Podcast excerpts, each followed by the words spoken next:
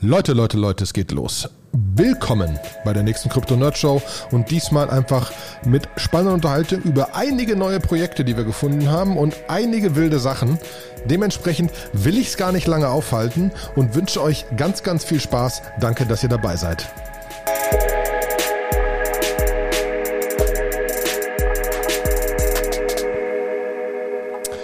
Einen wunderschönen guten Tag, liebe Krypto-Nerdshow-Freunde. Es ist wieder soweit.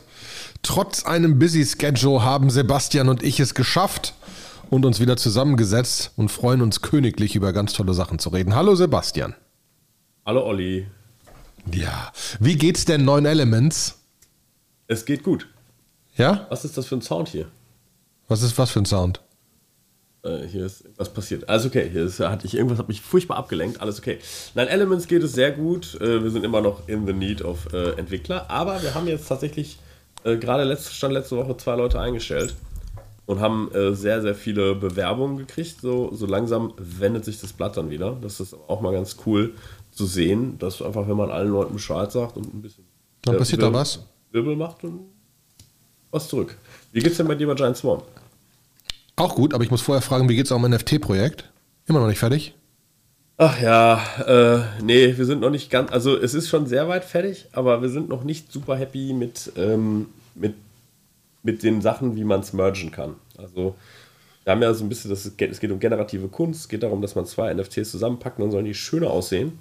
Und es ist das wichtig, dass sie das auch wirklich tatsächlich tun. Also eine einfache Merging-Regel, die, äh, wir packen das übereinander, das war uns irgendwie zu, zu billig und da steckt jetzt einfach schon mehr, mehr Herzblut drin. Ich habe gerade den, den, den zweiten Party Bones Skull gemerged. Okay. Das machen Das heißt- die aber übrigens zur Hand. Also das sind 26 NFTs, die zusammen einen Kopf ergeben. Ah, okay. Aber die machen das nicht rein, rein, rein programmatisch. Ne? Ähm, das als kleinen Nebenpunkt. Äh, Giant Swarm, ansonsten geht's gut. Wir haben auch, wir haben interessant, wir haben diese Woche hat ein Kollege angefangen und nächste Woche ist ganz Giant Swarm in Kroatien und äh, da fangen auch zwei Kollegen an. Ist mal ein geiler Start bei einer neuen Firma, ne? Startest bei einer neuen Firma, bist eine Woche auf einer Insel in Kroatien. Kann schlechter laufen. Ähm, also genau, wenn es hier grau und regnerisch wird, verlässt du das Land, ja? Genau. Das Alles immer, ri- alles ja, richtig genau. gemacht. Alles richtig gemacht. So ist, so ist die Grundsatzidee. Nee, äh, da auch. Also läuft, läuft, läuft grundsätzlich sehr gut und auch langsam äh, Hiring etc. muss ich einfach anstarten auch. Ne? Das dauert dann einfach ein bisschen. Ähm, aber wegen NFTs müssen wir vielleicht sogar noch. Ich, hab, ich rede gerade mit einem Fußballverein aus Spaß an der Freude. Ähm, dessen Namen wir jetzt mal erstmal rauslassen, weil ich nicht weiß, ob sie das wissen wollen, aber äh, äh, wo es halt ein bisschen darum geht, was kann man denn mit diesem ganzen NFT-Thema machen? Und ähm, die machen auch ein paar Sachen im Startup-Bereich und dementsprechend früher oder später gehen wir da mal zusammen hin und machen mal ein paar, machen mal einen Aufschlag. Ist lustig. Also es gibt wir ein paar geile wir Ideen. Ne? Vor allen Dingen, weil da demnächst Jubiläum ansteht und so weiter und dann kann man sich ganz, ganz komische Sachen überlegen. Ja. So, Ähm, was hat es denn an, an News gegeben? Es ist viel passiert, ne? Ja, ja, es ist wie, wie immer. Aber es ist, äh, Solana war kaputt. Solana, das, das Traumkind, Posterchild dieser wunderbaren momentanen Zeit, unglaublich nach oben gegangen. Endlich eine Blockchain, die skaliert äh, und so weiter und so fort. Also war, war richtig, äh, war, war nur am Aufwärtstrend und haben dann vor kurzem ihren NFT-Marktplatz gelauncht. Ne? Weil natürlich alle jetzt einen NFT-Marktplatz brauchen. Ähm, und hatten da auch ein paar coole Sachen und so weiter, gar keine Frage. Aber jetzt vor ein paar Tagen, ähm, und wir verlinken mal ein paar verschiedene Sachen in den Show Notes, hat es dann Krabums gemacht und scheinbar sind die zusammengebrochen bei ungefähr 400.000 Transaktionen die Sekunde. Wahrscheinlich, weil wieder irgendein komischer Drop war und sieben Millionen Leute versucht haben, die NFTs zu kriegen. Ähm, und das hat irgendwie zu zu viel RAM-Usage geführt. Und dann sind die Nodes zusammengebrochen. Und dann gibt es ein paar nette, nette in den, in den, in den Tweet-Threads, die wir haben. Ähm, scheinbar, das kann man sich eigentlich nicht ausdenken, ist einer der Core-Techniker, der ins Rechenzentrum musste, um sich um die Maschine zu kümmern, mit seinem Lambo auf dem Weg irgendwie verunglückt und hat er deswegen länger gebraucht. Ähm, das will ich jetzt nicht ganz von der Hand weisen, weil vor kurzem hat der Typ, der FTX gegründet hat, der ja auch Alameda gegründet hat, die, komme ich gleich zu, und auch bei Solana seine Hände im Spiel hat, der hat nochmal gesagt, dass auch von, von ihm ein paar Leute so ein Lambo-Thema haben. Aber eigentlich die großen, Großteil der Firma nicht, aber ein paar gibt es schon. Das heißt, das kann man nicht ganz von der Hand weisen. Ne? Gibt ähm, immer welche. Gibt immer welche. Und man muss auch sagen, es ist ein schönes Auto. Ne? Also wenn man es sich leisten kann, äh, kann man das tun. Man muss halt sicher gehen, dass man es auch vor die Wand setzen kann und nicht, und nicht weint. Ähm, aber ähm, weil scheinbar ist es ja auch so, und das, das, das, ist, das das Allerkrasseste mit auch, dass das Problem war, dass natürlich, dass es ja auch Defi-Protokolle gibt und so weiter. Das Ding war, was, 17 Stunden weg? Und in der Zeit gab es natürlich kein Settlement und kein sonst was und dann, dann, dann, dann sind Dinge out of whack gegangen und scheinbar hat Alameda ein, äh, quasi ein Hedgefonds von ähm, dem Gründer von Alameda, FTX etc., äh, einiges an Geld in Solana reingepusht, damit beim Launch das Ding quasi auf einer, knapp auf einer Höhe war von vorm Kaputtgehen. Ne? Mhm. Damit nicht zu ein großer Drop passiert im Kurs und dann halt alles zerstört wird. Ähm, und da haben die ganz schön unterstützt, damit das auf jeden Fall der Fall ist. Was halt auch wieder zeigt, so eine neue Currency zu launchen, ist nicht einfach. Ne? Das geht nicht immer so glatt. Hm. Ja? No, und wie robust Ether ist, ne? Finde ich ja, immer wieder. Ether ist sehr robust, ist aber auch einfach so ein Stückchen langsamer. Ich meine, Solana ist ja einer der großen Ethereum-Killer. Mhm. Und wenn man mal so drauf guckt, wie entwickelt man für Solana, dann tut man das mit Rust. Ne? Das ist so eine Programmiersprache, die Mozilla eigentlich mal erfunden hat, um den Firefox neu zu schreiben. Und ähm, ist nicht hundertprozentig zugänglich. Ich finde es eine sehr schöne Sprache, also eine sehr gute Auswahl. Hat eine große Fanbase, keine Frage. Genau, hat eine große Fanbase und ist definitiv auch so von, von der Sicherheit. Also man kann sich in, in Rust sehr schlecht eigentlich in den Fuß schießen. Ähm, so, äh, dann. Das ist schön. Rust ist auch eigentlich eine sehr performante Sprache. Ich glaube, da kommt es nicht her, dass also wirklich Solana irgendwie dafür bekannt ist, dass sie wirklich sehr viele Transactions per Second irgendwie processen können, sondern sie haben so eine kleine Secret Source im Konsensusmechanismus, äh, der heißt Proof of History. Genau. Was ja. es unglaublich nervig macht, weil ich wollte mal gucken, zu welchem Zeitpunkt ich denn meine Solana gekauft habe. Geht nicht.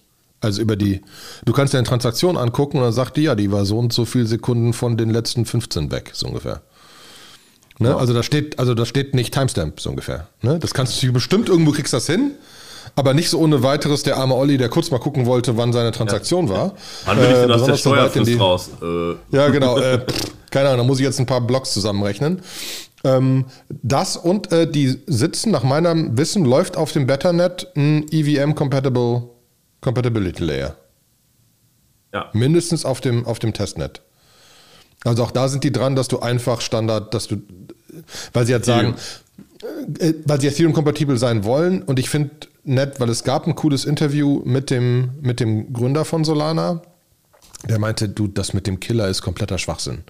Solana ist Open Source, Ethereum ist Open Source, da gibt es eine Menge von Leuten, die finden das geil, da kann nichts mehr irgendwie gekillt werden. Der Drops ist gelutscht. Da sind zu viele Leute, die das geil finden, daran weiterentwickeln werden. Da kann gar keiner irgendwas entscheiden, was kaputt geht. Es geht gar nicht. Und das ist auch gar nicht im Interesse. Es sind halt andere Use Cases. Ne? Ähm, und FTX hat ja scheinbar unter anderem da rein investiert mit oder damit gepusht oder die Leute dahinter, weil du halt ein richtiges Orderbuch reinkriegst. Weil wir ja jetzt mit Uniswap und so weiter hier AMM haben und so, ne? Automated Market Maker, aber kein Orderbuch und äh, FTX so groß geworden ist, weil sie halt richtig wirklich für Trader sind. Ne? Und das ist so ein bisschen der Hintergrund gefühlt, warum Solana so groß ist und jetzt dieses Audium, Audi, Audi, dieses Audio-Ding ist auch über Solana, ne? Audium, glaube ich, ja. Ja. Ähm, deswegen, ja, aber sie waren jetzt mal richtig kaputt. Aber es war, glaube ich, noch was anderes kaputt, ne? Avalanche war, glaube ich, auch kaputt. Avalanche war irgendein, ging, ging auch ein paar Stunden, war irgendwas. Und vor allen Dingen sind lustige Tweets wieder irgendwie so, ja, es war ja nicht kaputt, aber guck mal, deswegen erklären wir, warum es eigentlich nicht kaputt war. Hat eigentlich alles funktioniert. Ihr konntet es nur nicht benutzen. genau. Ja. Das Auto ist Ja, nicht also- kaputt, das Auto funktioniert noch, es fährt halt nicht. Es ist immer Gebäsche dabei. Ne? Es ist ja so, ich meine, bei Ethereum hat es ja auch viel Bullshit gegeben. Gerade im ganzen Decentralized Finance, wenn ich mir da irgendwie angucke, wie bei MakerDAO plötzlich äh, Valley, äh, Liquidations stattgefunden haben, äh, Gegenwert geboten worden ist oder so. Dinge passieren, Dinge gehen kaputt. So ist das mit neuen Technologien. Ich glaube nur, man muss immer ein bisschen mit Vorsicht genießen, wenn es irgendwie heißt, äh, ja, das ist jetzt geschnitten Brot, das funktioniert für immer. Ähm, Ja, genau. Also, da, also für mich ist so diese, dieses, diese Grundsatzidee mit Layer 2 für andere Transaktionen, andere Transaktionspreise und weniger Security und so weiter macht Sinn. Wer da gewinnt oder was oder wie, das wird sich alles noch zeigen. Das kann auch keiner wissen, da kann keiner erzählen, dass er irgendwie eine Ahnung von hat. Ne? Ähm, du hast halt ein paar Sachen, die einfach, die einfach gefühlt in die richtige Richtung gehen. Ne? Ähm, und äh, da passt unsere Umfrage gut rein. ja, du hast eine Umfrage gemacht. Ne? Ich habe eine Umfrage gemacht. Ich saß, ich saß so im, im Auto und dachte, "Hä, das wäre mal spannend zu wissen. Weil die Frage war, ähm, es gab gerade einen Bankless-Podcast mit der ARK Invest Gründerin. Ja? Ähm, und die hatte eine spannende Frage sagen, DeFi ist halt alles noch komplett klein, aber sie versuchen gerade zu analysieren, ob es den Banken nicht trotzdem schon wehtut. Weil es kann ja auch einfach sein, dass es zwar noch klein ist, aber jetzt gewisse Leute doch schon ihr Zeugs da wegziehen und dass es eventuell doch dover ist, als gedacht hat, weil die Margen einfach so gering sind. Ähm, und da wollte ich mal gucken, wie das in unserer komischen Bubble da ist. Und da ist schon krass, weil ich hatte erstmal gefragt, wer hat denn noch nur ein Sparbuch und denkt auch gar nicht an was anderes nach? Und das waren so 13 Prozent. Ändert sich gerade noch, je nachdem, wie viele Leute weiter antworten. Grob 30 Prozent, ein bisschen drunter, drängen drüber nach. Und der Rest hat schon mehr als ein Sparbuch. Für Sparen. Jetzt nicht Aktien und so weiter, sondern einfach nur Sparen. Und dann ist die Frage, wer davon, wie viele Leute haben denn gar kein DeFi und wie viel haben DeFi-Sachen? Also wirklich, wo ich gesagt habe, okay, Stablecoins im DeFi-Bereich. Also keine wilden Sachen, nur Stablecoins. Und 50 Prozent von denen, die geantwortet haben, machen Sachen im DeFi-Bereich. Jetzt muss Was- man natürlich sagen, das ist jetzt unsere Telegram-Gruppe. Ne? Natürlich ist das unsere Telegram-Gruppe, aber das ist ja genau das, was der Punkt ist. Wir haben da, wir haben da Unternehmer drin und Entwickler drin und sonst was drin und auch Studenten drin. Ne? Es ist kreuz und quer. Ähm, aber äh, ich wollte jetzt nicht fragen, bist du reich? Also hast du Negativzinsen? Ne? Ähm, aber ich kann mir vorstellen, dass ein paar davon eventuell Negativzinsen sonst hätten und zu viel Geld liegen hätten äh, und dann deswegen weggeschoben haben. Genauso du hast auch, ist. Du hast ja auch viele Banken, die jetzt bei neuen Konto Negativzinsen nach dem ersten Euro machen. Ne? Genau, zum Beispiel. Ne? Das geht relativ schnell mittlerweile. Und dann ist die Frage, legst du halt da dahin. Und was ich auch krass fand, in der Frage, macht ihr nur Stablecoins oder macht ihr auch andere Sachen wie Liquidation Providing? 50% machen LP-Zeugs. Liquidity Äh, Providing. nicht Liquidity Providing, ich sag immer Liquidation Providing. Ist vorbei, habe ich zu oft gesagt, kriege ich nicht mehr raus. Liquidity Providing, 50%. Ja, das ist 50 schon eine ganze Prozent Menge. machen nur Stable. Das ist schon krass. Und da bin ich gespannt, wie das, wie das weitergeht. Wobei da ja die Frage ist, wie sehr die Gebühren oben bleiben. Ne? Ähm, da kann Muss ich, also, das Ganze ist natürlich jetzt, solange das so ein heißer Markt wird, ist, in dem viel getradet wird und viel hin und her geht, hast du natürlich auch krasse äh, Renditen, dadurch, dass einfach viel Volumen im Markt ist. Wenn das mal irgendwie runterfallen sollte, weil irgendwie Krypto ist nicht mehr in, Krypto-Winter, interessiert keinen mehr, alle machen dann Wasserstoff, die nächste Blase, ähm, so, dann kann es auch einfach mal da nicht so krasse Yields geben. Viele Yields, die auch drin sind, sind ja auch teilweise dann irgendwie äh, incentiviert. ja, Reward-Programme, ne, das ist dann ja auch die Frage, wie lange man sowas aufrechterhalten kann. Das sind halt komplexe Themen. Und natürlich, es dreut natürlich die Regulierung. Ne, da ist ja so irgendwie, wir hatten es vor zwei Wochen im Podcast ja schon erzählt, oder war es, glaube ich, einen Tag später, das weiß ich nicht mehr. Es sind SEC-Anwälte bei Uniswap Labs rein und haben gesagt, zeigt mal her, ob das nicht unter Umständen ein illegales Verteilen von Securities war, was ihr da gemacht habt. Ne, ähm, die Anwälte. Ach, geht es um den Job von dem Uniswap-Coins? Ja, es geht um den Job von dem, von dem Klar. Ach, es geht noch gar nicht um deren Geschäftsmodell und so. Es äh, li- ließ sich, es, äh, die, die Headline war halt irgendwie, SEC-Anwälte laufen bei Uniswap Labs rein. Ich glaube, ich weiß nicht, was der Anklagepunkt ist. Ne, ähm, genau, den, den Wortlaut. So, und ähm, es war dann halt irgendwie viel, viel Drama in, auf Crypto-Twitter dann auch dazu irgendwie. Ne? Alle haben sich ja von Gary Gensler versprochen, dass er eigentlich, weil er Nett ja ist. auch, ja, dass er genau, weil er auch äh, das am MIT gelehrt hat, äh, Blockchain, dass er da irgendwie so wohlgesonnener und verständnisvoller ist und so, ne? aber ähm, er ist auch natürlich bekannt dafür, dass er die Wall Street ganz schnell in die Leine genommen hat und genau das gleiche macht er jetzt in Krypto auch so. Und wahrscheinlich zu Recht, es ist gut. Ne? Es ist wahrscheinlich, es wird für immense Verwerfungen sorgen, aber eventually äh, glaube ich daran, dass es gut ist, weil halt irgendwie, ähm, wenn, wenn, man mal irgendwie guckt, äh, so dann, wenn du bei der Bank irgendwas machen willst, dann musst du so okay, höhere Summen sind. Ab 10.000 Euro gibt gerade Announcement, also beim Online-Banking bei meiner Bank steht dick und fett drin, ab 10.000 Euro Geldeingang musst du erklären, wo es herkommt. Ja. So. Ich bin mir sehr sicher, dass man wesentlich mehr als 10.000 Euro zwischen zwei Metamask-Wallets hin und her schicken kann, ohne es irgendwem zu sagen. Ja. Ne? ist dann vielleicht nicht mal, man weiß nicht, vor welcher Adresse. Das war doch irgendwie vor zwei Tagen so ein Tweet oder vor gestern oder so. Irgendwie das, wie, viel, wie viele Milliarden hat irgendjemand in Bitcoin durch die Gegend bewegt in einem Blog? Genau. Äh, hatten wir sogar, ich will jetzt nicht lügen, ob es zwei waren, aber ich glaube, es waren sogar 20. Aber ich kann eine kurz, einmal kurz gucken, weil es war in unserer ominösen Tele, in unserem ominösen Telegram-Channel war das nämlich drin und ich fand es unglaublich. Ne? Äh, Crypto Nerd Show, da haben wir es. Und das ja. war nämlich relativ schnell erkennbar. Und das war, da ist es 700 Bitcoin am Ende 50 Milliarden. 50 Milliarden US-Dollar sind mal kurz hin und her geschoben worden. In einer Transaktion. genau. Also es waren scheinbar mehrere Transaktionen. Na gut, okay. Es waren, es waren, es waren 25 Transaktionen A 2 Milliarden. So. Das ist ja, ne? Also das war ja gelogen, das war ja gar keine 50 Milliarden an der Transaktion. Da hat jemand gedacht, ich bin vorsichtig, nein, nein, mach das in 2 Milliarden Stücken. Ja, genau, einer sehr konservativ operiert. Ne? ähm, ja, es ist, es, ist schon, es ist schon echt äh, verrückt, was da möglich ist. Auch so irgendwie, so, so ist das halt. Ne? Und der Gary Gensler, der hat jetzt aber, der ist jetzt so ein paar Sachen gefragt worden. Er hat einmal, einmal hat er auch irgendwie ähm, äh, sag mal, so interviewt worden und hat, sollte irgendwie Stand äh, dazu nehmen, was bei Ethereum, wie, wie, er zu den, was er davon hält, dass irgendwie auf dezentralen Exchanges die Gasgebühren jetzt momentan so hoch sind. Und er hat so gesagt, so, es interessiert ihn eigentlich nicht, äh, was irgendwie Gas oder sonst irgendwas ist, sondern it's important what's in their users agreement.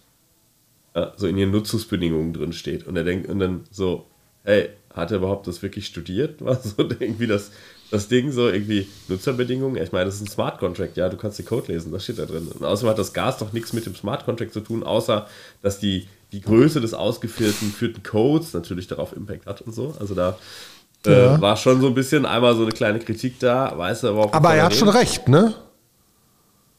Am Ende ja. ist es egal. Also für ein für John Doe Average hat rein legal das User Agreement zu sein, wenn er auf einer Webseite etwas tut. Genauso wie jede Webseite ein Impressum braucht in Deutschland, auch deine persönliche. Wo man auch denkt, äh, ne? Deswegen, ähm, ja, es ist komplett Schwachsinn, aber das ist genau das, wo, da haben wir schon so oft drüber geredet, wo halt irgendwas auch passieren muss, weil du kannst nicht einfach Zeugs hin und her schicken. Aber dafür muss es ja einfach mal gewisse Regeln geben, die sind einfach schwer. Weil ich bin immer noch. Zumal du auch inzwischen sehr viel damit machen kannst, um irgendwie zu verschleiern, wenn du es irgendwo, irgendwo einsetzt. Also A, du kannst damit physische Produkte inzwischen ganz gut kaufen. Das geht, glaube ich, echt ganz gut inzwischen. Ja. Und du kannst dann irgendwie sagen, okay, dann kaufst du von dem irgendwie NFTs, dann tradest du die irgendwo, dann factionalized die irgendwo, dann verteilst du das irgendwie, dann holst du das wieder raus und machst damit irgendwas. Und dann kann da jemand nicht mehr so ganz leicht nachvollziehen, wo war denn eigentlich die Quelle her. Selbst wenn, und das ist ja dann auch nochmal das andere, selbst wenn so eine Bank fragt, wo kommt denn das Geld eigentlich her? Und dann sagt man, Krypto. Äh, da wäre ja auch nicht signifikant krass weitere Fragen stellt. Kann sein, dass man, damit, dass man vielleicht damit ein Ermittlungsverfahren triggert. Ich habe keine Ahnung. Ich habe in diesen Dimensionen noch bisher nicht äh, große Trades gemacht, aber ähm, so, ähm, ich glaube eigentlich, dass die Banken da, das einfach dann absegnen und sagen, ja, okay, das reicht mir dann auch als okay. Äh, ähm, muss man mal schauen. Dann ja, aber da gibt es ja einige, ne? Also ganz kurz, weil, also Tornado Cash kann man anonym Ether hin und her schicken. Es gibt so, so, so, so, so, so, so andere Dinger. wo du das machen kannst, wo du quasi vorne reinschickst, ganz spannend, schickst du quasi an eine Adresse rein und sagst, wo es hingehen soll und setzt rein, wie, wie lange der Time, Time die Zeit ist zwischen dem wieder rausschicken, du musst dem Ding halt vertrauen, ne? Und wenn du es das zweite Mal machst, das finde ich sehr geil, du kriegst, wenn du das das erste Mal machst, kriegst du einen Hash, den du das zweite Mal eintragen musst, damit du nicht deine Coins wieder kriegst. Hm. Also du, da liegen halt, keine Ahnung, da liegen halt 1000 Ether und du schickst da 10 rein und dann kriegst du andere 10 raus. Wenn du jetzt wieder 10 reinschicken würdest, könnte es statistisch sein, dass du deine 10 wieder direkt hinten rauskriegst. Das wäre doof. Also nicht wirklich, weil es immer noch schwer nachzuverfolgen ist. Aber ich, also, ne, das ist, äh, und Tornado Cash habe ich äh, neulich noch bei was anderem gefunden, was dann noch ein bisschen komplizierter ist, wo du halt reinschickst und wartest und einen weiteren Key hast, den niemand kennt und äh, ja, ja, ich frag mich nicht. Habe ich mir nicht genau angeguckt. Können wir auch mal verlinken. Also ist äh, spannend, weil ja, wie kriegst du, weil, weil der Punkt natürlich wirklich ist, ähm, haben wir noch gar nicht drüber, ei, ich wollte dich nicht, dich nicht unterbrechen, ich habe schon das nächste Thema wieder. Weil das passt gerade sehr gut, ich sage es ganz kurz. Weil zum Beispiel der Produktchef von OpenSea hat echte Probleme, weil er von seinem Hauptwallet Ether in andere Wallets geschickt hat, dann auf NFTs geboten hat und die gekauft hat, die eine Stunde später auf die Homepage kamen, wo natürlich der Preis gestiegen ist. Dann hat er sie wieder verkauft und sich das Ether zurückgeschickt auf seine Hauptwallet. Also ja, er hatte eine, nicht seine Wallet benutzt, aber es war relativ offensichtlich, dass er es war. Ne? Mhm. Weil man halt schon, es ist halt ne, Pseudonym, wie man so schön sagt. Ne? Es ist nicht anonym. Es ist ja alles relativ klar, was es ist. Pseudo-anonym, ja, das ist definitiv. Also, und das ist auch nicht okay. Ne? Ähm, jetzt kann man dazu sagen, ja, wie nicht okay, äh, hat, haben die ganzen Exchanges das in den Anfängen nicht auch die ganze Zeit gemacht? Ich meine, die sind doch die Market Maker. Die wussten, er hat noch die ganzen Insights. Das soll mir doch keiner erzählen, dass in der 2017er Bubble da nicht sich ein paar Leute richtig die Taschen voll gemacht haben. Wird wahrscheinlich so gewesen sein.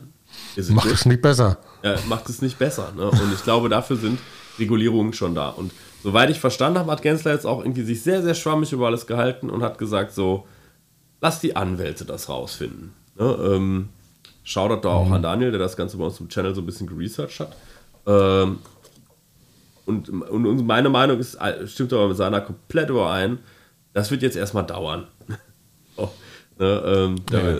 Das ist jetzt nicht irgendwie, wird jetzt nicht in, von einem Monat eine Entscheidung geben, glaube ich nicht dran, sondern das wird jetzt erstmal dauern. Ähm, aber zum Beispiel Ray Dalio hat heute auch getwittert, hat gesagt so, äh, seine, seine, seine typische These vertreten, vertreten so, they will, they will go for the Bitcoin and they will kill it. Ähm, so, bin ich mal gespannt. Ne? Da treffen einfach so Investment-Legenden aufeinander. Also ich meine, von, von äh, ARK Investments ist natürlich was. Bei Dalio ist natürlich ein bisschen schwerer, auch schon länger dabei. Aber er ist ja auch eh immer schon sehr krypto-negativ eingestellt gewesen. Ja, vielleicht ist er auch sauer, dass es verpasst hat. Ich fand, ich fand die Aussage in dem, in dem Ark Invest äh, Podcast ganz schön, auch wenn wir es schon tausendmal gehört haben. Aber die haben, die nicht gesagt, dass Bitcoin eine Currency ist. A, haben sie gesagt, äh, Bitcoin ist jetzt valuation-mäßig ist halt wie Gold, so ein, so ein Reserve Currency, so ein Store of Value, bla. Was das ist, was sie damals fasziniert hat, ist, weil scheinbar der Mentor von der ARC-Gründerin mhm. hat ihr gesagt, das ist eine programmatisch fertig definierte Monetary Policy und das ist krass. Das ist wie, als hätte Amerika jetzt gesagt, das ist unsere Monetary Poli Policy für immer. Friss oder stirb. Und das ist super. Oder spannend zumindest. Ob man super findet, ist auch wieder eine andere Frage. Ne? Ähm, aber das ist ja genau der Punkt. Und ansonsten bin ich bei dir. Die werden jetzt Anwälte da drauf schicken, weil es einfach darum geht, was steht denn im rechte Text? Das ist ja meine große Diskussion äh, über das Ganze, führt Staking zu 10 Jahresfrist oder nicht. Das führt in Deutschland, also in Deutschland ist ja so, wenn du, wenn du, wenn du Krypto kaufst, das ist quasi eine, das ist keine Währung, sowas wie eine Währung. Ähm, das ist keine ähm, Währung, es ist, ein, ist keine Währung. Wenn du eine Gitarre kaufst. So. Bei eBay. Genau. Da ist einfach der Punkt, nach einem, nach einem Jahr, wenn du das hältst, ist es steuerfrei. Wenn du mit diesem Vermögensgegenstand Geld verdienst, ändert sich diese Steuerfrist auf zehn Jahre. Das kommt aber nicht, weil du Gitarren benutzt und damit Geld verdienst, sondern es kommt daher, weil du mit Schiff, Schiffscontainern über wilde Konstrukte so Steuersparmodelle basteln konntest. Und das haben die damit ausgehebelt. Dieses Steuersparmodell kriegst du mit Bitcoin nicht gebaut. Aber da Bitcoin keine Währung ist, ist nach dem Gesetzestext die Haltefrist dann zehn Jahre. Weil für Währungen wiederum gibt es eine Ausnahme. Da steht drin explizit, dass bei US-Dollar, bei Verdienen mit US-Dollar ist das nicht vorbei. Bei, beim Verdienen von Geld mit einer echten Währung ändert sich die Haltefrist nicht auf zehn Jahre. Ne? Deswegen, das ist reine Interpretation von Gesetzestexten, ohne zu hinterfragen, wo die denn eigentlich herkamen. Habe ich letztens auch nochmal so eine spannende Abhandlung drüber zu gelesen, äh, wo jemand argumentiert hat und gesagt hat, naja, man soll sich mal entscheiden als Staat, entweder ist es halt keine Währung, ja, das ist okay, ne? also wir alle wissen, der US-Dollar C, da ist eine Company dahinter, die ist, glaube ich, nur zu 60% ist der US-Dollar C auch nur gebackt, Tether zu sogar noch weniger. Da sind andere Assets dahinter, aber wenn alles wirklich kaputt gehen sollte, dann wirst du unter Umständen deinen einen US-Dollar C nicht in einen US-Dollar tauschen können. Das ist so das, was gegen eine Währung spricht. Deswegen sie sagen, ja, es fühlt sich zwar an wie eine Währung, ja, ist aber nicht. Walks like a duck, quacks like a duck, ist aber keine Duck. Ja, ähm, so, und jetzt ist es aber in Deutschland ja zum Beispiel so, wenn man auf dezentralen Exchanges äh, jetzt irgendwas in, in Ether tauscht und dann von Ether nach Uniswap tauscht, dann ist dieser dieser Tausch dazwischen ist auch ein steuerpflichtiger Vorgang. Ja, man muss dann den, mhm. zu diesem Zeitpunkt muss man den Wert irgendwie feststellen, dann da Gewinn oder Verlust etwaig irgendwo verrechnen. Wo, was dann halt für so große Assets irgendwie alles machbar ist. Für esoterischere Assets oder kleinere Coins ist das dann schon schwierig. Und das so ist in Amerika genau nicht so, weshalb es einige Sachen in Amerika gibt, die es hier im Moment nicht gibt, weil es hier einfach zu anstrengend ist. Es gibt Dinger, die halt Geld einsammeln, damit dann Sachen machen und ne, am Ende, ja. wenn was rausfließt, muss Steuern gezahlt werden, klar. Aber was da innen drin hin und her getradet wird, halt nicht. Was es möglich macht. Hier kannst du es nicht machen. Und da ist so ein bisschen die Aussage, so hey, wenn es jetzt irgendwie keine Währung ist, ähm, dann kann es euch doch egal sein, was da passiert bisschen, so ein bisschen der Gedanke dahinter. Kann natürlich auch anders argumentieren. So, wer angenommen, ein Musiker kauft sich eine sehr teure E-Gitarre, die ja A, irgendwie die viel Geld wert ist, sagen wir mal 25.000 Euro, weil es eine ganz seltene, tolle Gibson ist oder so. Und er macht, spielt damit auf Konzerten, verdient damit Geld, ne? dann erhält sich ja die Haltefrist auch. Und jetzt tauscht er diese Gibson bei einem Konzert mit einer anderen teuren. Ne? Dann muss er da eigentlich auch aufpassen. Ne? Ähm, ja, das tut ja keiner. Ah, wahrscheinlich Also keine nicht. Ahnung. Kann ich mir nicht, kann ich mir nicht das vorstellen. Weiß nicht genau, ob der Finanzbeamter genau. Das ist echt ey, spannend. Ja, aber das bringt uns dieses Stablecoin-Thema. Wir machen das super heute und ganz ungeplant. Stablecoin.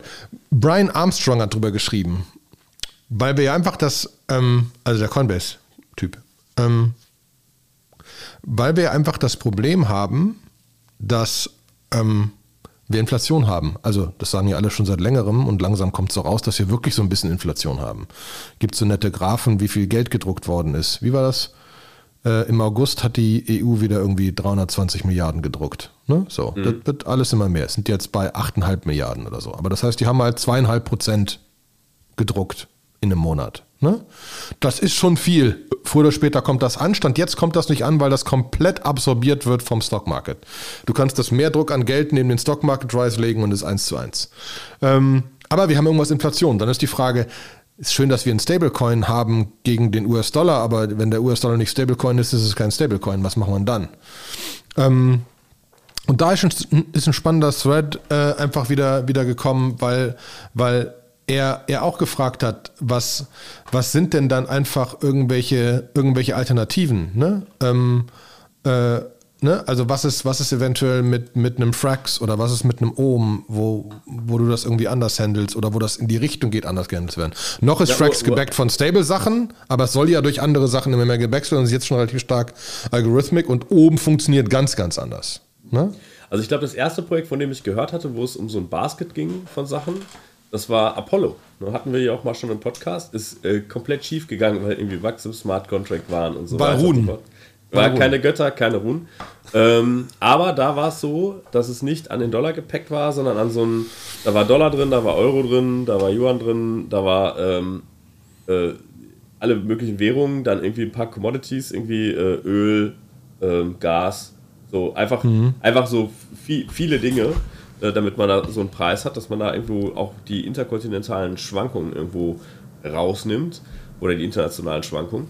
Dann ähm, gab es äh, von dem äh, Balaji Srivasan, haben wir im Juni auch bereits das schon in unserem Podcast erwähnt. Mhm. Flatcoins. Und das Witzige ist, dass Brian Armstrong dann nämlich selber auf seinen Thread am Ende geantwortet hat, gesagt hat, Balaji war äh, schon wieder weit vor mir da und hat das gedanklich durchgespielt und hat gesagt, Fiat Coins, äh, so würde er sie nennen, als eine Variante der Stablecoins ist an den US-Dollar geknüpft und Flatcoins ist quasi etwas, was wirklich stable ist. Etwas, was irgendwas mal dranhängt. Also ich wäre ja dafür, dass McDonalds endlich mal einsteigt in den Kryptomarkt ja, und, äh, und den Big Mac Index quasi so ein, so ein Big Mac Coin. Ja, du kriegst genau, wir machen einer, Big Mac, ein, ein Big Mac ein, immer. Kauf dir auf der Welt ein Big Mac, ja, no matter where you are. genau. Warum Bitcoin. Nicht? Super geile Idee.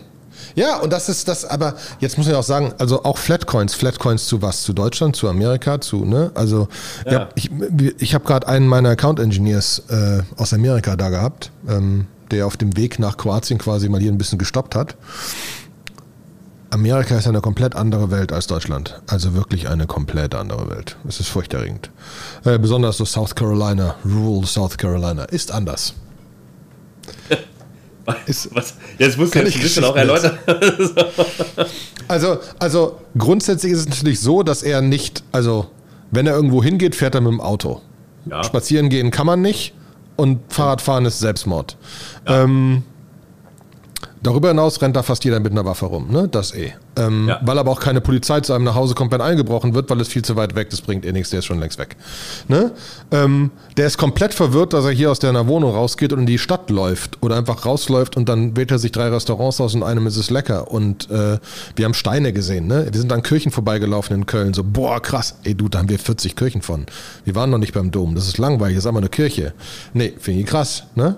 Ähm, weil einfach ganz andere Gegend. Äh, und sie müssen zugeben, okay, wenn wir, wenn du mal rüberkommst, Olli, dann gehen wir irgendwie Waffen schießen und mit Quads durch irgendwelche Pampa fahren im Nirgendwo und Schlamm.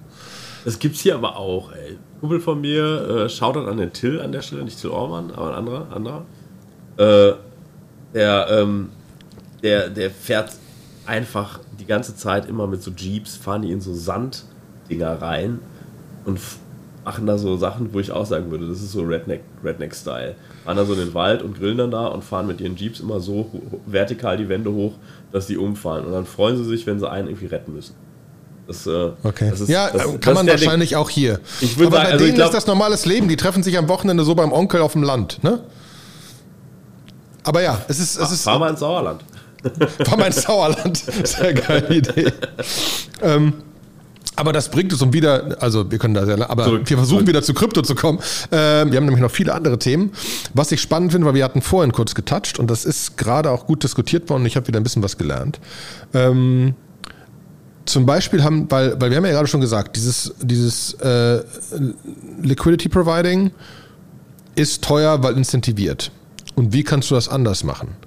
Und Olympus DAO hat das gestartet ähm, und es gibt so einen Rumor, dass jetzt langsam so ein Olympus Pro rauskommt, so ungefähr ein Service, den die quasi anbieten, ähm, für ein, für ein Bonding-System. Ähm, und kam jetzt gerade das Announcement raus, dass Frax mit denen zusammen das macht und Frax denen dreieinhalb Prozent zahlt. Das ist nichts Besonderes in dem Sinne. Das ist die 300, ist einfach eine Service-Fee. Ne? Das ist einfach, hey, die Oben-Leute machen das schon lange, die können das, die Contracts sind richtig, das funktioniert alles, da sind keine Fehler drin, deswegen zahlen wir euch Geld dafür. Was das heißt, ist recht spannend. Ähm, du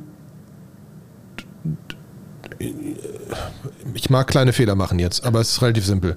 Du, was, was ein Frax dann macht mit Hilfe von Ohm, ist, dass die nicht mehr Incentives geben für Liquidity Providing, sondern die Liquidity selbst providen. Indem sie dir einfach sagen, wenn du Frax kaufen willst oder FXS kaufen willst, haben willst, dann geben wir dir FXS für 95% des Marktpreises, also einfach mit einem 5% Discount. Dafür gibst du uns deine USDC und das Geld nehmen die ein und äh, legen es direkt in einen, äh, in einen äh, und legen die USDC direkt in Liquidity an. Mhm. quasi mit, dem, mit der Idee, dass wenn du sonst 5% machen würdest mit Liquidity Provider, kannst du auch direkt machen, kriegst dein Geld direkt und so weiter und 5% ist gut, ist ein super Return. Anstatt am Markt zu kaufen, kaufst du bei uns und für die ist es billiger als die 10, 15% Incentive, die sie sonst für Liquidity Providing geben müssen. Und ab dann haben sie, haben sie halt Protocol-Owned Assets, die sie für LP nutzen können. Ja? Mhm. Um damit ihre Fees zu erniedrigen. Und ähm, ihre Kosten zu erniedrigen. Und das machen jetzt scheinbar einige. Das macht ja oben schon sehr lange und ich weiß gar nicht, wie, wie, wie viel Geld oben jetzt hat, ne? Ähm, aber wahrscheinlich einiges. Ähm, ja, Treasury Balance 156 Millionen, ne? Ähm, und das ist schon krass. Und das finde ich spannend. Das wird aber bedeuten, wenn das ein bisschen mehr um sich greift, wird das dazu führen, dass ähm, ist, dass, dass, dass die Incentives für LP sinken werden. Und im Moment kann man bei Frax, Frax USDC sind 20, 30 Prozent, ne? Also, aber 20, 30 Prozent, du kriegst, keine Ahnung, ein Prozent in USDC und Frax, also wirklich die Fees quasi, die aus dem Pool kommen. Und der Rest ist incentiviert von Frax Finance in FXS. Mhm. Ja? Ähm, also da bin ich, finde ich, finde ich spannend, wieder genauer zu gucken, wie sich diese, diese, dieses Ding auch weiterentwickelt und wie sich gegenseitig verschiedene Währungen, Smart Contracts, Communities etc. helfen. Ne? Ähm, ja, also da kommen spannender Gedanke. einfach mal richtig in die Benutzung, glaube ich. Das ist dann sehr spannend. Ne? Auch mal so ein bisschen äh, wird ja auch bei Frax darüber gesprochen, dass Frax doch dann sehr stark am, am US-Dollar C dranhängt genau. mäßig. Ne? Wenn der runtergeht, dann geht es mit Frax auch irgendwie runter. Man könnte natürlich, wenn man das dann an andere Stable-Protokolle dran knüpft, Sachen macht, einfach weiter de besser dezentralisieren. Genau, wo man sagen muss, wenn man guckt, ne, ähm, du hast bei, bei Frax jetzt 30, 30 des Algorithmic, dann hast du da sehr wenig USDC, dann hast du irgendwelche Ohm-Sachen, AVE, hast du Compound C USDC, Rari, Liquidity, Curved Metapool, Yearn-Zeugs. Also ja, da ist viel USDC, gar keine Frage, aber mittlerweile haben die den wirklichen Wert dahinter echt krass verteilt. Ne? Ähm, aber ja, äh, das, das Schöne an Frax finde ich, es wächst so langsam. Ne? Es sind jetzt bei 300, 330 Millionen. Ne, es wächst so langsam, wird immer größer und macht nicht plötzlich so einen riesen Schritt und geht kaputt oder so. Ne? Die können stückweise weiter gucken. Deswegen. Ja. Ja. Was haben wir noch an neuen coolen Projekten? Ich habe ich hab, ich hab noch coole neue Projekte. So, ich habe ich hab mit ähm, ähm, ich war ja ich war ja auf so einer so einer so einer schönen schönen Veranstaltung, auf der du auch warst hier in Köln ähm, und habe mit einem Freund Adrian gesprochen, der auf der ETHCC war und ein paar Projekte mitgebracht hat. Deswegen danke an Adrian für die, für die Ideen. Und ich wollte sie dir einfach zu gewissen Teile mal um den Kopf schmeißen. ähm, und mal gucken, was du davon hältst, weil ein Großteil ist einfach ähm, Entwicklergedöns. Ähm, DFNS.co ist scheinbar ein Custody-System für Entwickler, ne? äh, mit dem du relativ einfach dein Custody handeln kannst. Äh, müsste man sich jetzt genau angucken. Kannst natürlich jetzt nicht ohne weiteres äh, äh, was zu sagen, das gebe ich zu, aber die Idee finde ich gut und ist genau der gleiche Service-Gedanke, über den wir eben gesprochen haben. Ist im Moment nur Waiting List. Mhm. Ähm, und mir war's, ich habe es mir angeguckt und ich fand es so ein bisschen zu, äh, also auf der Seite wurde mir einfach zu wenig kommuniziert, wie sie es dann machen. Ich meine so, es gibt ja, äh, Open Zeppelin hat ja ein Produkt, das heißt Defender. Das ist ja genau so ein Custody-System, über das wir auch, glaube ich, in der Vergangenheit schon mal gesprochen mhm. haben. Ähm, was einfach das für dich macht und wo sie sagen, also wenn du wirklich ernsthaft irgendwie einen Contract hast und du willst Access Control und willst upgradable Contracts haben, dann kommst du eigentlich um Defender nicht drum rum. Ähm, so, jetzt, jetzt inwiefern differenziert sich EFNS davon? Ähm, ich glaube, dass es sich äh, differenziert, ne? dass also so ein bisschen die Player, die dahinter sind und äh, was man so, so, so sieht, ähm, das sind schon Leute, die das auch alles kennen, die werden sich schon was überlegt haben aber mir als Entwickler war es jetzt nicht klar. Also irgendwie, was, wie mache ich das? Äh, ich meine, die Tagline ist ja so ein bisschen One simple line of code supercharges your development with a bank-grade custody infrastructure. So, ja, okay. Klingt gut. Baue, ich, wo baue ich die Simple Line of Code denn jetzt ein? Ist das ein Solidity Code? Ist das, Frontend mache? Ja. Ähm, wo passiert das? Und wie genau funktioniert? Sie sagen, Sie schmeißen alle Keys weg, ne? gibt keine Keys mehr, ist komplett keyless. Äh, ist natürlich schön, kenne ich von meinem, ist also mehr so richtig Multisig-Wallet-Konstrukt. Fein. Ähm, ja. Ähm, aber es gibt ja auch noch, noch, noch nicht so wahnsinnig viele Informationen, das gebe ich zu. Aber vielleicht nutzt es ja, ja jemand in unserem Telegram-Channel schon. Man weiß ja nie. Ein paar Entwickler haben wir ja auch. Ähm, oder jemand weiß mehr. Ähm, auf jeden Fall war Adrian begeistert. Das zweite, die gerade ihren Token Sale gemacht haben, äh, ist Gelato Network. Das fand ich spannend, weil wir ja noch über Keeper gesprochen haben vor Jahrhundertmillionen. Und für meinen Laymans und so weiter ist das das hippere Keeper, beziehungsweise Keeper ist das Underground-System und das ist das, wir haben da VCs dahinter, keine Ahnung was. Ne? Mhm. Ähm, ich glaube, dass sie noch ein bisschen mehr machen. Also Keeper ist ja zum Beispiel nicht äh, der eigentliche DevOps-Teil, sondern Keeper ist nur die Registry-Infrastruktur, wo, wo es jemand gibt, der sagt so, hey, ich brauche einen Job, ich möchte zum Beispiel alle fünf Minuten möchte ich einen Snapshot wissen, was kostet ETH gerade in US-Dollar C, einem Oracle-Auftrag, den man vergeben muss, oder du hast eine Liquidation, eine MakerDAO-Liquidation und äh, dann können sich Leute, die selber Keeper sind, können sich registrieren und können diesen Job dann machen. Aber wie die das machen, ist denen überlassen. Also die müssen selber die Infrastruktur hochfeuern und das machen. Und ich glaube, Gelato, so wie ich es verstanden hatte, da ist noch ein bisschen mehr. Geht aus dem White Paper auch nur so marginal hervor, muss ich sagen. Ähm, also wie es dann auch genau technisch vonstatten geht. Ähm, aber da kann sein, dass da vielleicht einfach dann doch für ein paar Sachen einfach schon, schon Boilerplate-Sachen da sind, die die vielleicht auch hosten und operaten. Und dann halt einfach Gel-Tokens. Genau, Sie haben ja so ein paar Beispiele, Limit Orders auf Uniswap und Quicksurf, Depth Position, Liquidation Protection. Also du kannst scheinbar schon einiges machen, ne? Ähm, aber ja, muss man sich genau angucken. Aber es nutzen, also ne, ein Quicksurf, ein ARF und so weiter, schreiben auch drüber. Ne? Also Grand DAO nutzt es, äh, ja. ähm, Serion nutzt es. Wenn es funktioniert, super. Ist wieder ein weiteres Infrastrukturprojekt. Ist genau, und das fand ich einfach cool. Ich glaube nicht, dass Jörn Finance jetzt auf was anderes gehen wird als, die, als Keeper oder halt Sushi. Nee, natürlich alles, was drum rumlebt. Aber ähm, für andere. Aber hattest, hattest du nicht neulich sogar was auch über The Graph irgendwo gesagt, dass irgendwas ja, Neues gab? The Graph, The Graph war, äh, war da, da, da ist ein, ein Business Model am Ende des äh, am Ende des äh, Tunnels. Ja? bisher, ja, bisher ist er ja Wie? noch keins.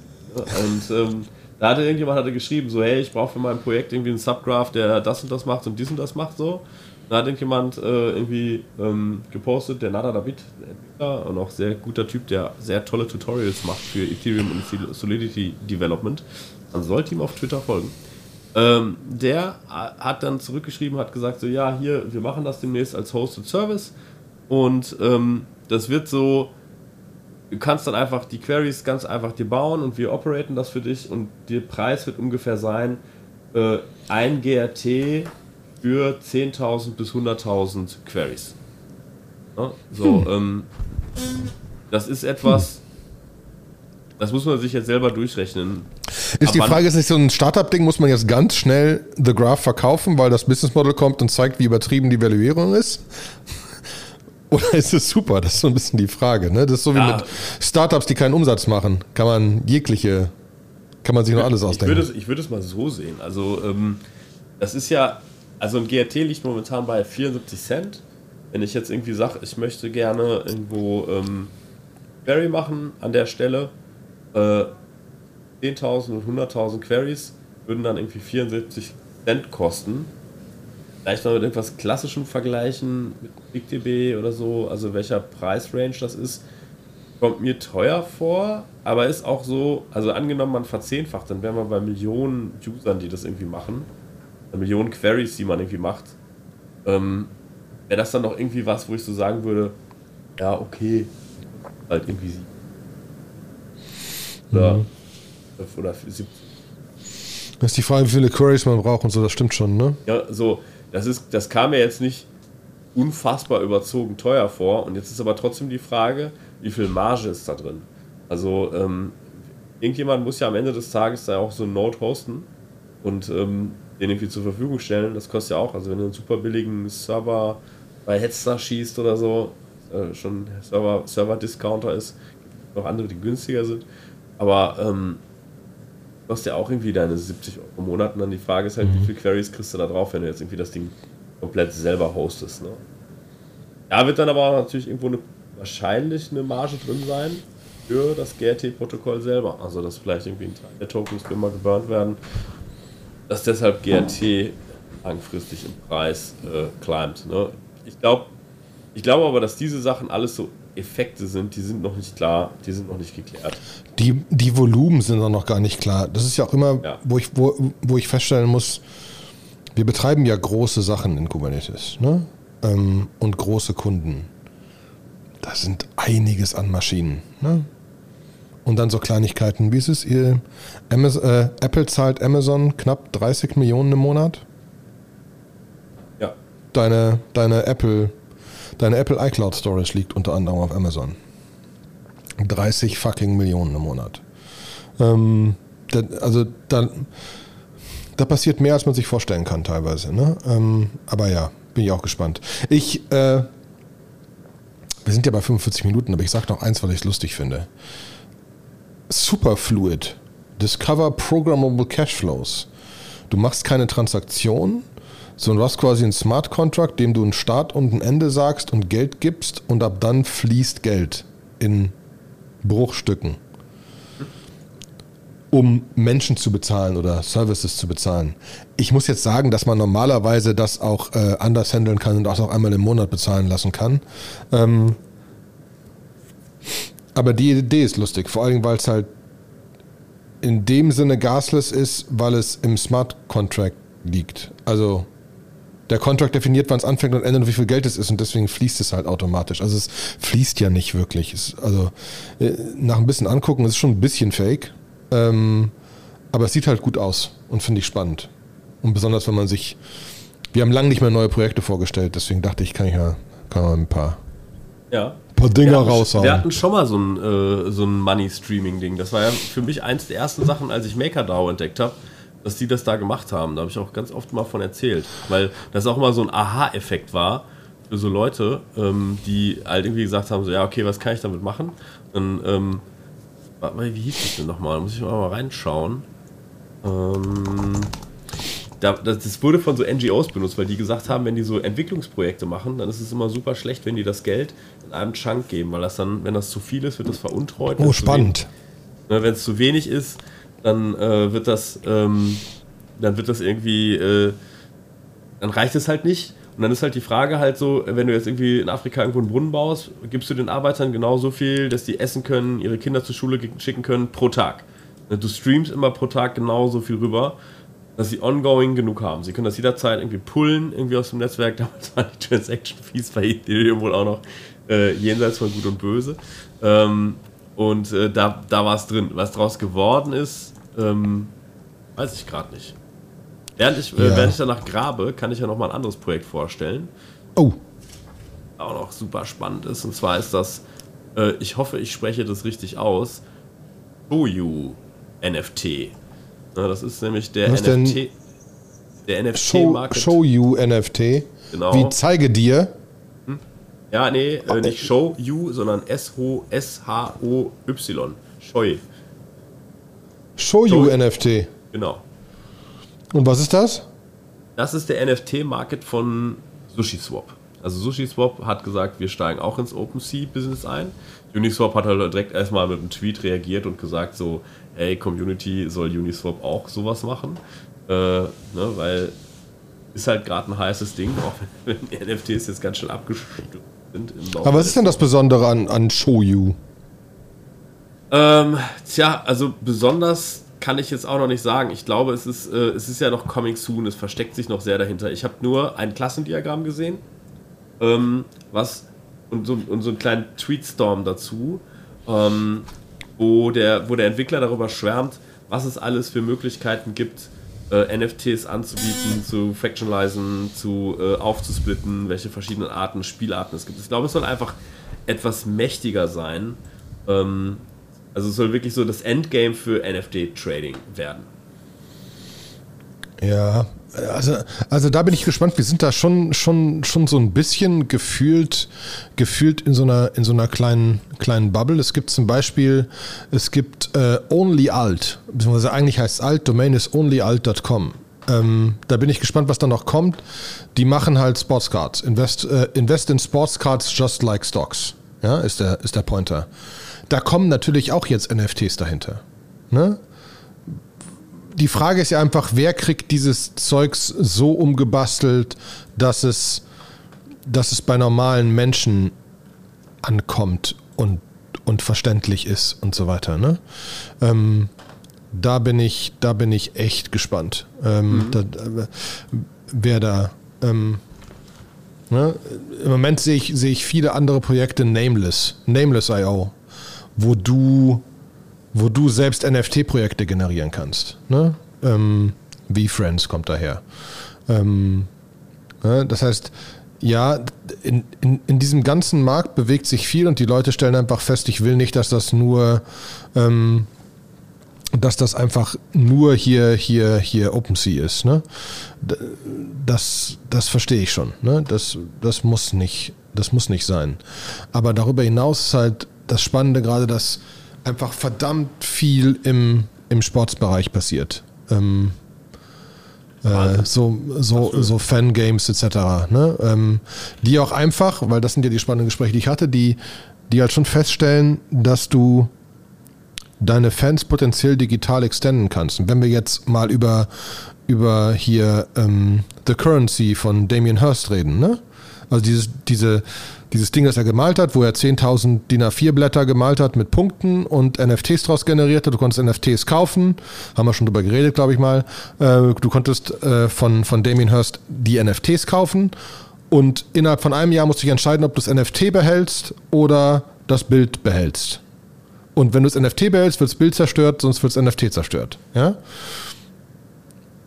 Jetzt stell dir vor, du machst, was ist, was ist, was ist, wenn du NFTs machen kannst von einem Fußballverein, die Leute nutzen können in Spielen?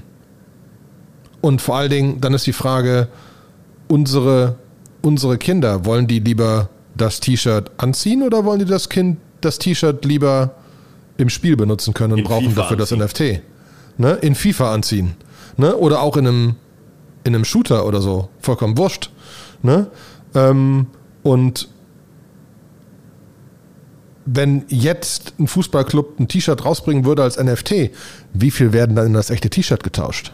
Mhm. Auch geil. Ne? Also, also da passieren schon Sachen, finde ich im Moment, die sehr cool sind, ne? wo, man, wo man nicht genau weiß, wo das passiert, auch weil selbst wir beiden Hübschen hier zu alt sind. Ne? Ähm, wir sind Dinosaurier. Ich habe übrigens ja. dieses, dieses Streaming Money Ding wiedergefunden. Sablia Finance. Gehört inzwischen zu Hi-Fi Finance. Name wird nicht besser, aber gut. Ähm, musst du mal schicken. Aber ist auch Streaming Money, ja? Und nutzen ist die. Auch, ist auch Streaming Money und ist damals halt im, im, im Zuge von.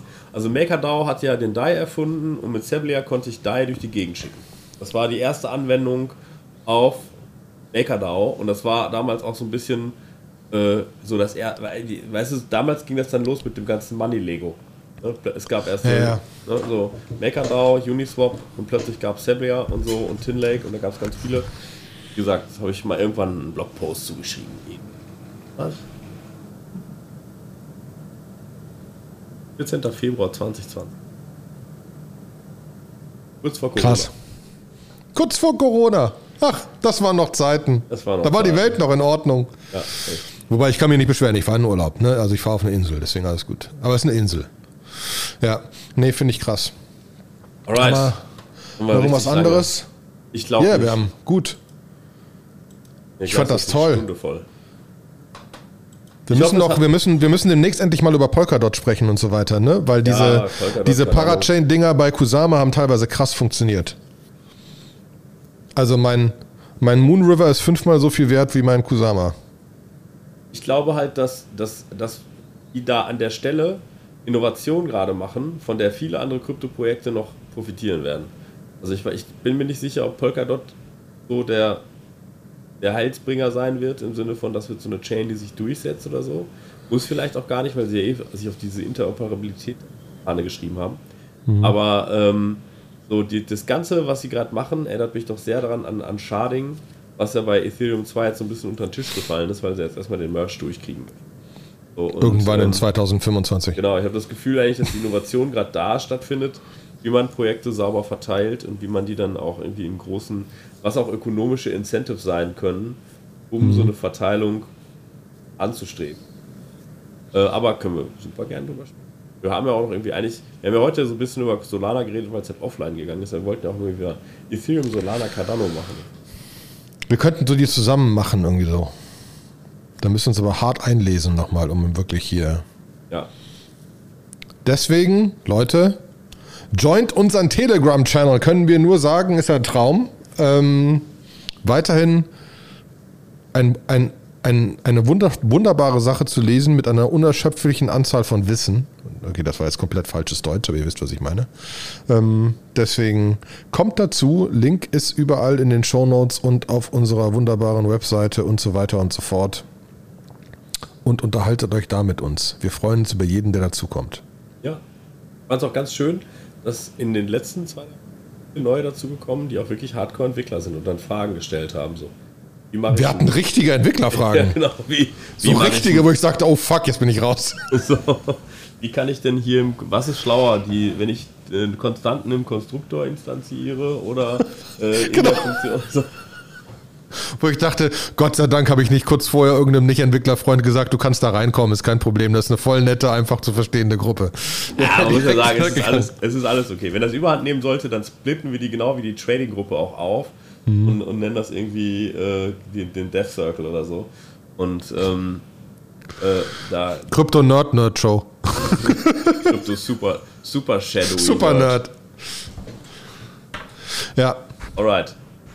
Dann, ähm, Olli, in diesem Sinne, hat Spaß Dankeschön. gemacht. Dankeschön. Ja. Tschüss.